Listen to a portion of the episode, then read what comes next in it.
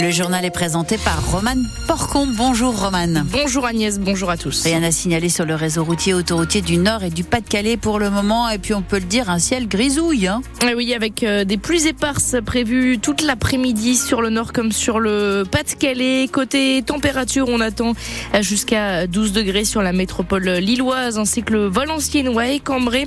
On aura 11 degrés, notamment à Calais et Berck.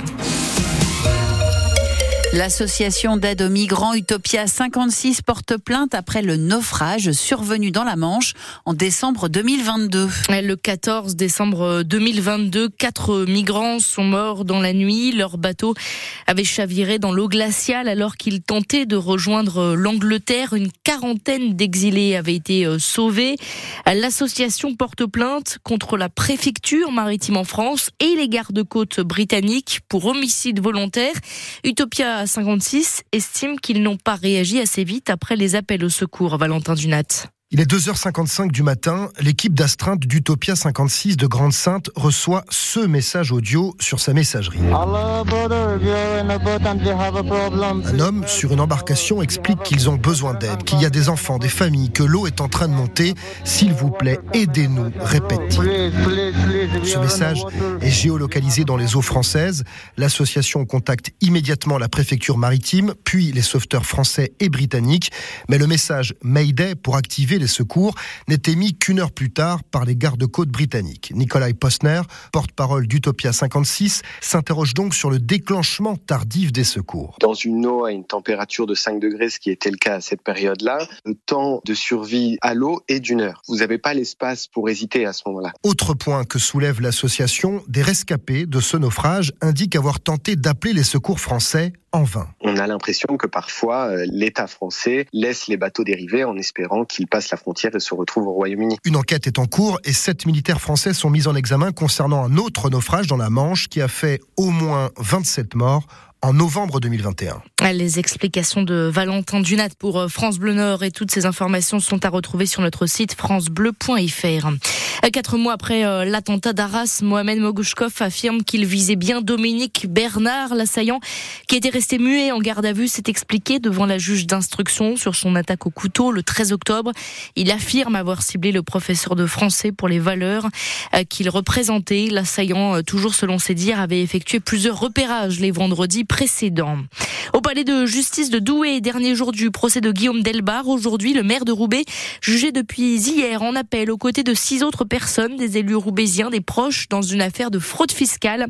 Ce matin, les réquisitions sont tombées. L'avocat général a requis les mêmes peines qu'en première instance, soit six mois de prison avec sursis, une amende de 3 000 euros, deux ans d'inéligibilité et confiscation des sommes euh, saisies pour euh, Guillaume Delbar. Un appel à témoins est lancé par la CRS autoroutière après un accident mortel dimanche soir. Entre 20h et 20h45 sur l'autoroute A25 dans le sens l'île Dunkerque au niveau de la commune de Stenvord, une camionnette circulait à faible allure ou peut-être à l'arrêt a été euh, percutée par une voiture. Un suraccident s'est alors produit et une personne est décédée. La victime était peut-être euh, déjà descendue sur les voies avant ce suraccident. La CRS autoroutière recherche donc d'éventuels témoins qui auraient pu remarquer euh, la présence de cette camionnette ou la présence d'un piéton à proximité de celle-ci.